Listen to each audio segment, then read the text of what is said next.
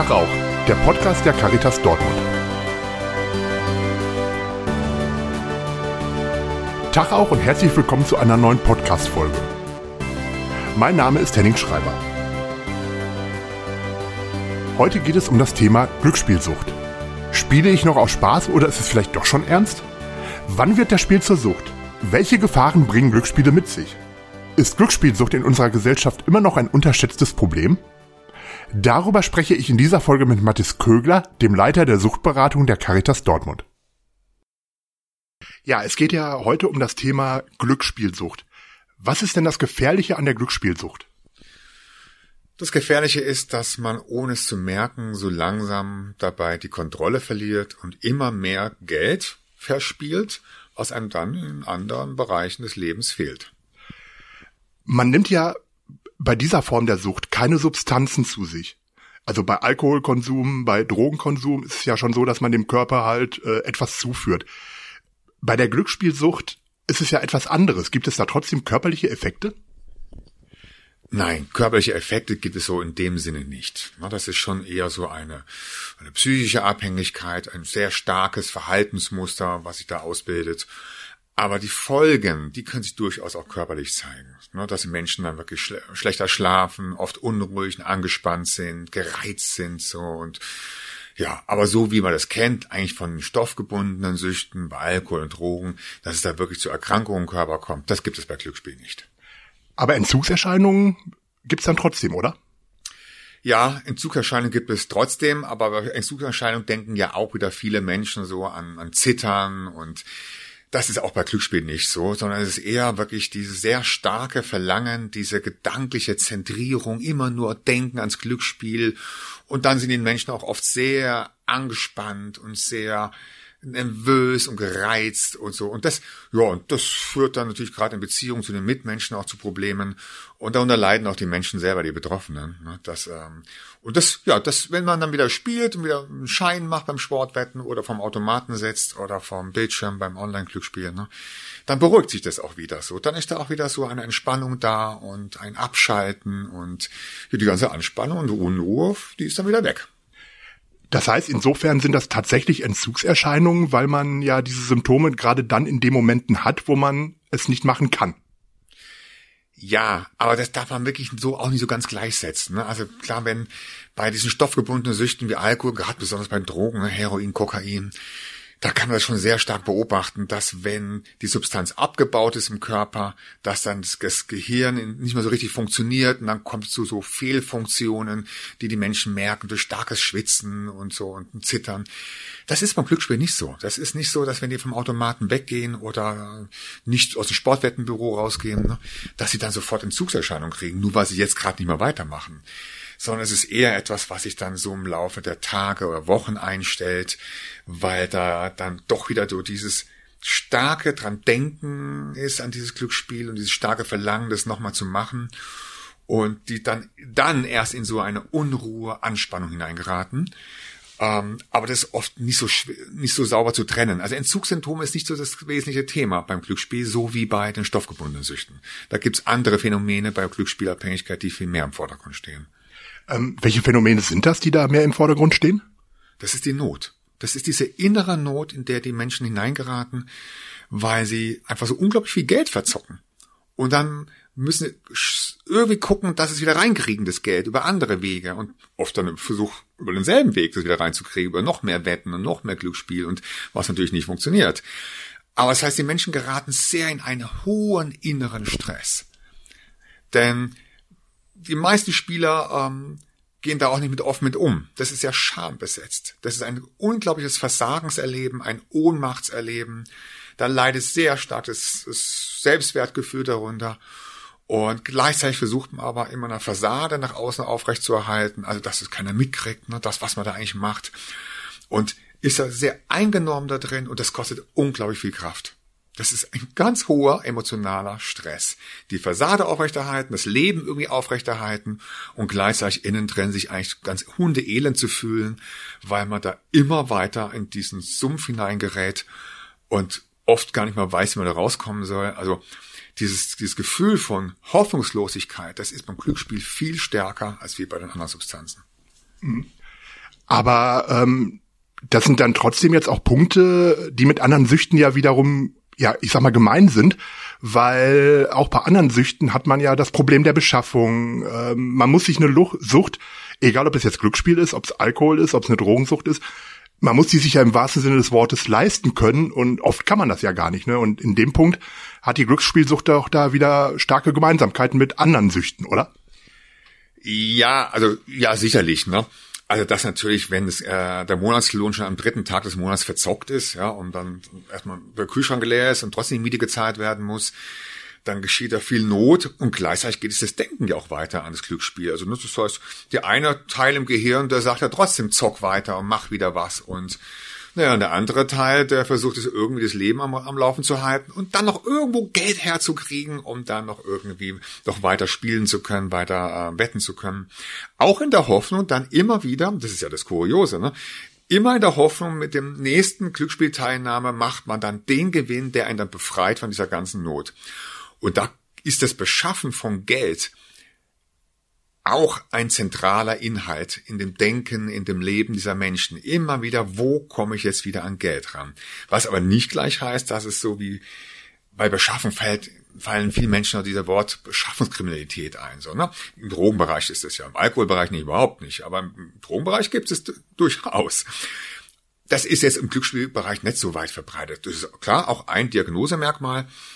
Aber ähm, wenn wir jetzt gucken bei den Menschen, die zu uns kommen in die Beratungsstelle, da ist ähm, ja vielleicht vielleicht zehn Prozent, wenn man so gefühlt, würde ich mal sagen, der Betroffenen, die dann auch schon mal eine illegale Handlung äh, gemacht haben, ne, um eben halt sich Geld zu beschaffen, um zocken zu gehen oder irgendwie am Glücksspiel teilzunehmen. Und ähm, aber es ist ähm, das das, das Geld immer wieder irgendwie herzuholen, ja, das ist schon wirklich ähm, mit nebenbei ein unglaublicher Stressfaktor.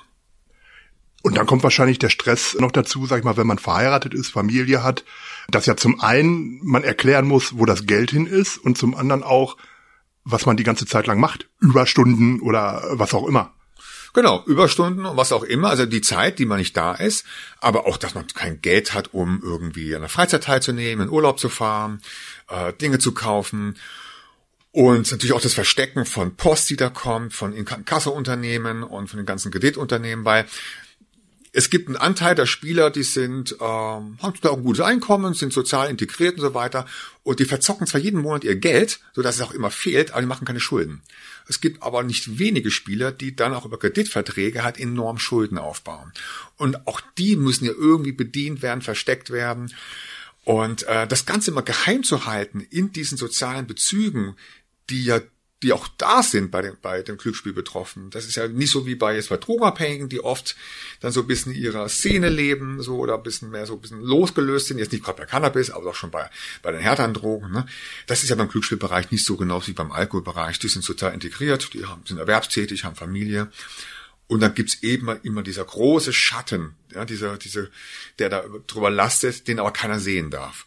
Und das ist natürlich auch etwas, was ebenso äh, wahnsinnigen Stress auslöst. Ja, es darf bloß nicht bekannt. Ein wahrer Teufelskreis. Aber wenn wir jetzt noch mal einen Schritt zurückgehen, wie merkt man denn, ob man noch gerne spielt oder ob man schon süchtig ist? Jo, ähm, das ist natürlich eine sehr, schon eine sehr wichtige Frage. Aber im Grunde, ähm, also selbst für die Betroffenen ist es oft im Nachhinein schwer zu erkennen.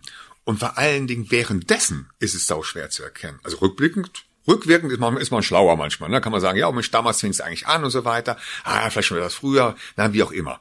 Aber währenddessen, während man dabei ist, eigentlich, wenn, wenn man gefährdet ist, jetzt wirklich die Kontrolle zu verlieren und da hineinzurutschen, würde ich sagen, macht es am meisten bemerkbar, ähm, dass man für sich eine Absichtserklärung hat, nach dem Motto, ähm, ah ja, kommt, 50 Euro im Monat oder ein Huni im Monat, das kann ich mir leisten, ja, damit gehe ich zocken. Ja, andere gehen, was weiß ich, äh, ja, ins Kino oder was weiß ich, ähm, zum Konzert. Ich, man selber sagt, nee, damit gehe ich einfach, mache ich, mach, mach ich einen Wettschein ne, beim Fußball gucken oder gehe auch ein bisschen in die Spielhalle. Aber 100 Euro ist mir der Spaß wert. Das ist für mich eine Freizeitgestaltung. So. Und wenn man diese Absicht einhält, dann ist man im grünen Bereich. Und wenn das Geld, was man da für diese, für diese Form der Freizeitgestaltung ausgibt, nicht irgendwo anders fehlt, dann ist man auch im grünen Bereich. Ne, also wenn man 1000 Euro netto, verdient, netto im Monat verdient und hat, gibt 100 Euro im Monat aus, hey, dann ist es auch schon 10 Prozent für die Freizeitgestaltung, Glücksspiel hoch bemessen. Das ist natürlich was anderes, als wenn man 3000 netto im Monat hat. Ja, dann kann man es sich eher leisten. Das heißt also, das Geld, was man ausgibt für diese Form der Freizeitgestaltung, muss natürlich in Bezug gesetzt werden zu dem Gesamteinkommen, den Gesamtausgaben, auch Familienausgaben und wenn man das erlebt als eine Freizeitgestaltung, die man sich hin und wieder mal gönnt und einem das nirgendwo fehlt, das Geld, ist man im grünen Bereich. Wenn man aber anfängt, immer mal wieder mehr auszugeben, als wie man eigentlich wollte, oder wenn man sagt, ja scheiße, das Geld, was ich jetzt verzockt habe, dann wollte ich eigentlich nächste Woche mit meiner Freundin irgendwie Schönes unternehmen. Das habe ich jetzt nicht. Dann ist man nicht mehr im grünen Bereich, dann ist man schon im gelben Bereich. Und man ist vor allen Dingen im gelben Bereich, wenn man die Idee hat, man könnte mit der Teilnahme am Glücksspiel Geld verdienen. Also wenn man nur irgendwie den Gedankenkopf hat, man könnte mehr rausholen, als wie man reingibt, dann ist man schon knallgelb und geht Richtung Rot. Das ist keine Freizeitgestaltung mehr. Wenn man aber sagt, ich gebe heute 50 Euro aus für, beim Sportwetten oder beim Automaten, die gebe ich aus und dafür bekomme ich vielleicht ein Unterhaltungserleben, eine höhere positive innere Anspannung, ein, ein Kick beim Fußball gucken, wenn ich eine Wette laufen habe, sowas. Ne? Das ist mir das, der Spaß wert, dann ist es grüner Bereich. Aber wenn man denkt, ha, ich könnte mit dem 20, da könnte ich verdoppeln, bei der Quote und so weiter, dann könnte ich so und so viel Geld verdienen, dann ist es keine Freizeitgestaltung mehr. Dann miss man, missversteht man das eigentlich, das Grundprinzip vom Glücksspiel, weil das geht immer schief. Mit Glücksspiel kann man nur Geld verdienen, wenn man es anbietet. Wenn man ein Teilnehmer am Glücksspiel ist, ist es immer ein Minusgeschäft, wenn man es so betrachtet als Geschäft. Wenn man auch sagt, es ist eine Freizeitgestaltung, die kostet Geld, dann ist es alles in Ordnung. Also sobald man einen Gedanken im Kopf hat, man könnte damit Geld generieren, Einkommen generieren, Geld machen, dann ist man schon gefährdet, süchtig zu werden. Das heißt, man kann sich tatsächlich an der Ampel orientieren. Grüner Bereich, gelber Bereich, roter Bereich. Ja, das kann man sich sehr gut dran orientieren. Damit arbeiten wir hier auch bei uns, äh, wenn die Menschen zu uns kommen, wobei die dann meistens schon im roten Bereich sind. Ne? Aber wenn wir so Präventionsveranstaltungen machen, dann arbeiten wir immer dieser Ampelbereich grün, gelb, rot. Und da kann man schon so ein paar Kriterien hinterlegen. Ne? Was ist grün, was ist gelb und was ist schon rot. Aber das Wichtige ist, dass man eben nicht auf Rot guckt, nach dem Motto, bin ich schon im roten Bereich, bin ich süchtig, sondern dass man guckt, bin ich noch im grünen Bereich. Weil da will man ja bleiben. Das heißt, also wenn man gelegentlich mal Skat auch um Centbeträge spielt oder äh, gelegentlich mal pokert und da ein paar Münzen auf dem Tisch liegen, dann ist das noch nicht das Schlimme, um es mal so zu formulieren. Völlig richtig. Das ist wirklich nicht schlimm, ja. Ähm, das kann man machen, das machen ja viele Menschen, ja.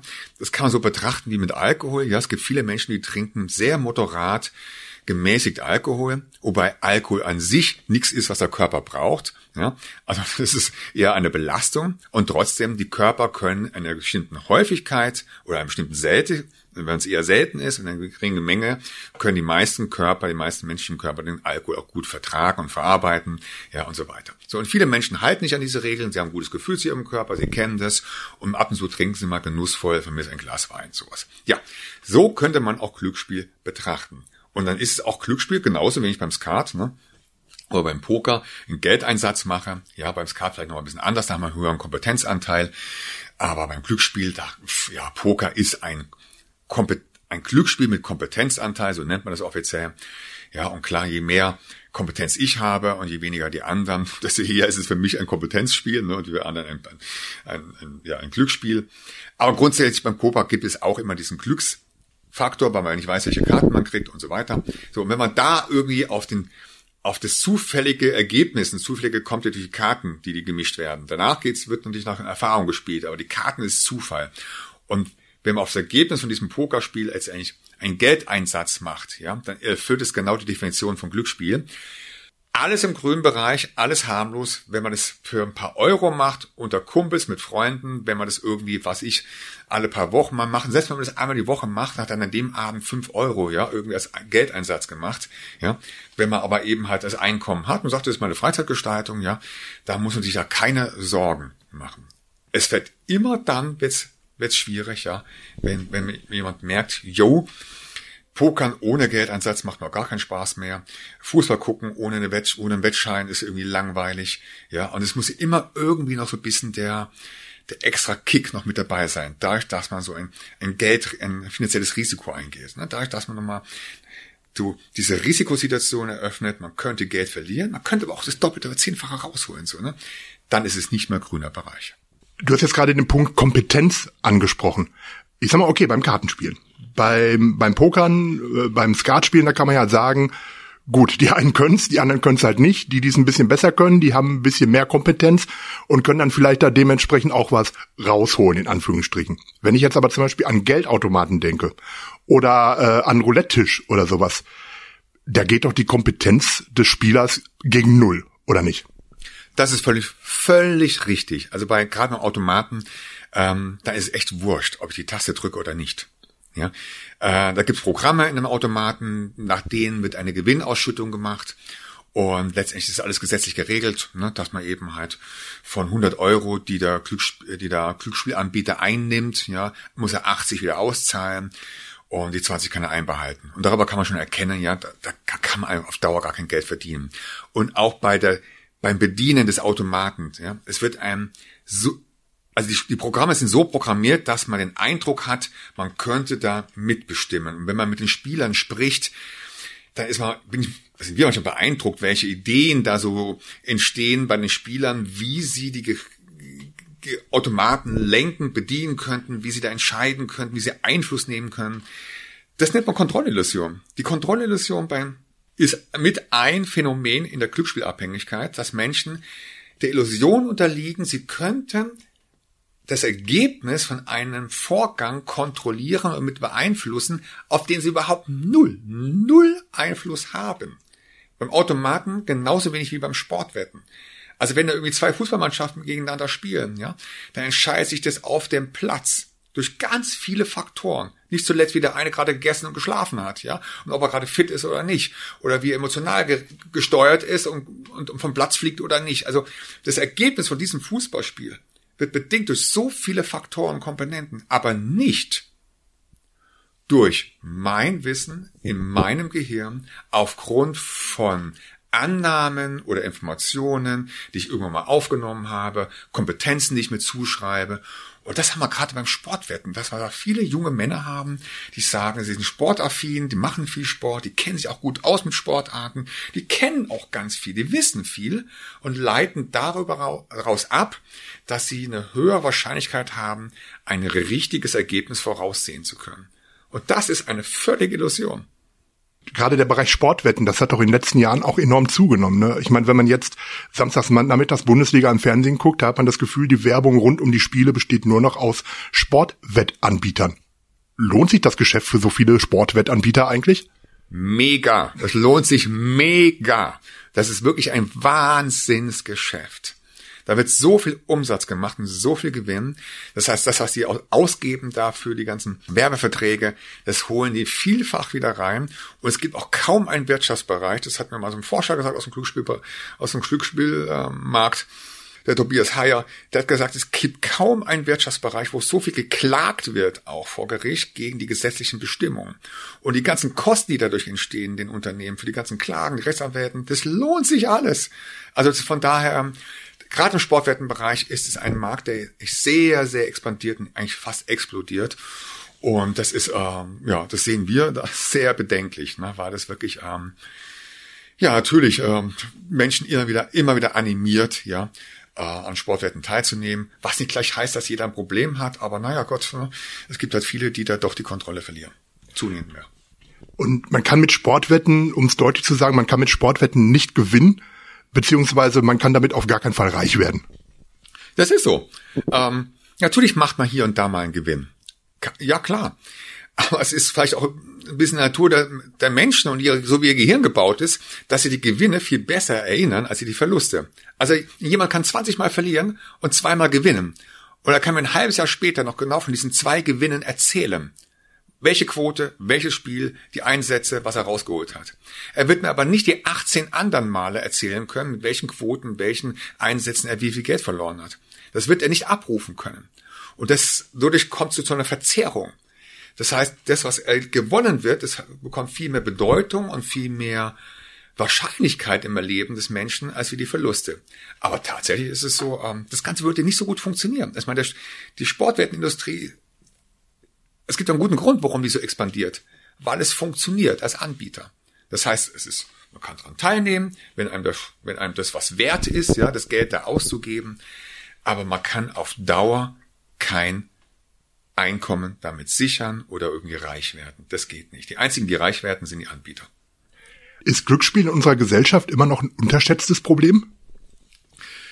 Ähm, ja, würde ich schon sagen, weil ähm, es nicht so nach wie vor bei vielen Menschen keine Bewusstheit darüber gibt, dass man darüber so die Kontrolle verlieren kann und äh, wirklich so so ins Abseits geraten kann im Leben, ja, und also gerade durch die Schulden, bis man die wieder alle weg hatte, vergehen ja Jahre. Und ähm, bei Alkohol, bei Drogen ist allen Menschen klar, jo, da hat man auch Bilder vor Augen, auch aus der Öffentlichkeit. Aber Glücksspielsucht existiert in der Öffentlichkeit ja nicht. Die Menschen liegen nicht auf der Straße, sie tauchen nicht äh, auf, äh, irgendwo ja in kleinen Grüppchen auf, man, sieht keinen, die sich naht, also die, die trinken, was weiß ich. Das ist eben halt so eine, wie bei, bei Tablettenabhängigkeit, ja, das ist eher so unsichtbar. Und deswegen ist es auch nicht so Bewusstsein vorhanden in der Bevölkerung, dass man da enorm ähm, ja, sich einen Schaden zufügen kann dabei. Oder man hält es halt für ungefährlich, auf gut Deutsch gesagt. Wenn jetzt jemand merkt, er ist im roten Bereich oder sagen wir mal idealerweise jemand merkt es noch im gelben Bereich vielleicht. Wie kann man da wieder rauskommen? Das erste ist, ähm, dass man irgendwann aufhört zu versuchen, es alleine zu machen. Weil das ist ja normal. Die Menschen versuchen erstmal sich selber zu helfen. Das ist auch gut so dass man sagt, nee, ich brauche Hilfe. Das heißt nicht gleich, dass man in eine Klinik muss oder sowas, sondern dass man erstmal darüber spricht. Und dass man zum Beispiel mit uns spricht oder mit anderen Beratern, die sich da auskennen im Bereich. Und dann geht's bei den meisten darum, dass sie erstmal sich den Zugang zum Geld erschweren. Dass sie also die C-Karte abgeben, Kontozugang ähm, ja, verändern, sodass sie nicht mehr ans Geld rankommen. Also nicht ans Geld rankommen. Das ist ganz wichtig. Das ist am Anfang wichtig, später braucht es nicht mehr. Aber erstmal um die Bremse reinzukriegen, um dieses, dieses, dieses Verhaltensmuster, was immer weitergeht, was man überhaupt nicht unter Kontrolle hat, um das irgendwie auszugrätschen. Und dafür gibt es ein paar Verhaltensstrategien und Tricks, die man eben lernen kann, zum Beispiel bei uns bei der Caritas Suchberatungsstelle, aber auch bei anderen Beratungsstellen. Oder eben auch in Selbsthilfegruppen, die jetzt nicht so weit verbreitet sind, aber auch im Netz gibt's dazu äh, ein paar Angebote. Es gibt auch Landesfachstellen, die ja gut, ganz gut aufgestellt sind. Also im Internet wird man auf jeden Fall fündig und meistens auch in jeder Kommune. Hauptsache, man versucht nicht weiter auf demselben Weg des, des die Kuh vom Eis zu kriegen, ja, mit dem man es schon mal versucht hat und es nicht geschafft hat, sondern dass man sagt, komm, ich hole mir jetzt mal Hilfe. Aber es ist halt schon eine Hürde, in eine Suchberatungsstelle zu gehen. Das ist äh, kein Ort, wo man eigentlich hin will, so, ne? Da komme ich dann auch abschließend schon zu der Frage, wie kann einem die Caritas Suchtberatung jetzt dabei weiterhelfen? Okay, also wir machen das so in zwei Schritten. Der erste Schritt nennt sich Beratung, da muss man keinen Antrag stellen und so weiter. Und ähm, da kann man einfach hierher kommen zu einem Gruppengespräch und da geht's wirklich um hier und jetzt. Wie kann es mir gelingen, jetzt mit Zocken aufzuhören? Was kann ich machen, damit es so bleibt, jetzt wo ich geschafft habe, da die Bremse zu ziehen? Worauf muss ich Acht geben? Was könnte mir jetzt helfen? Und brauche ich wirklich den zweiten Schritt, eine Therapie? Ja, und das ist das, was wir hier auch anbieten, weil wenn sich jemand entscheidet, auch einen Schritt weiter zu gehen, eine Therapie zu machen, dann geht es etwas länger, dann muss man auch Kosten beantragen, bei Rentenversicherung, Krankenkasse und dann führen wir hier eine medizinische Reha durch. Und da geht's dann gar nicht mal so sehr ums Glücksspiel, da geht's wirklich mehr um den Menschen, wie er so denkt, wie er fühlt, weil man kann ja beobachten, dass Menschen erfolgreich das Glücksspiel stoppen, also ne, die, die ziehen die Bremse, aber irgendwann haben sie das Gefühl, sie müssen eigentlich nicht mehr bremsen, weil jetzt sind sie schon drei, vier Monate, haben sie nicht mehr gezockt, das hat sich beruhigt im Kopf so, sie haben wieder mehr Einkommen. Das Leben geht wieder in die Richtung, was sie sich wünschen. Und irgendwie lassen sie so in sich drin so ein bisschen die, die Bremse wieder los. Ne? Und dann kommen die Gedanken wieder zurück und das erste Mal wieder sowas, ich könnte ja wieder einen Zehner und so weiter. So, und dann ist das Glücksspiel wieder vorhanden im Leben. Das heißt also, Bremsen ist ganz wichtig, Vermeidungsstrategien sind ganz wichtig, aber das zieht keiner auf Dauer durch, irgendwie, also meistens braucht es ja noch was mehr und das ist so eine persönliche Weiterentwicklung. Das ist so wirklich ein Verstehen, wie man eigentlich dafür Sorge tragen kann, dass man langfristig gar nicht mehr zockt. Und dann reden wir nicht mehr über das Glücksspiel, über Vermeiden, dann reden wir über, wie man seine Gefühle reguliert, wo er so steht im Leben, was ihm fehlt, was er sich wünscht, wie er da hinkommen kann, wie es beruflich läuft und so weiter.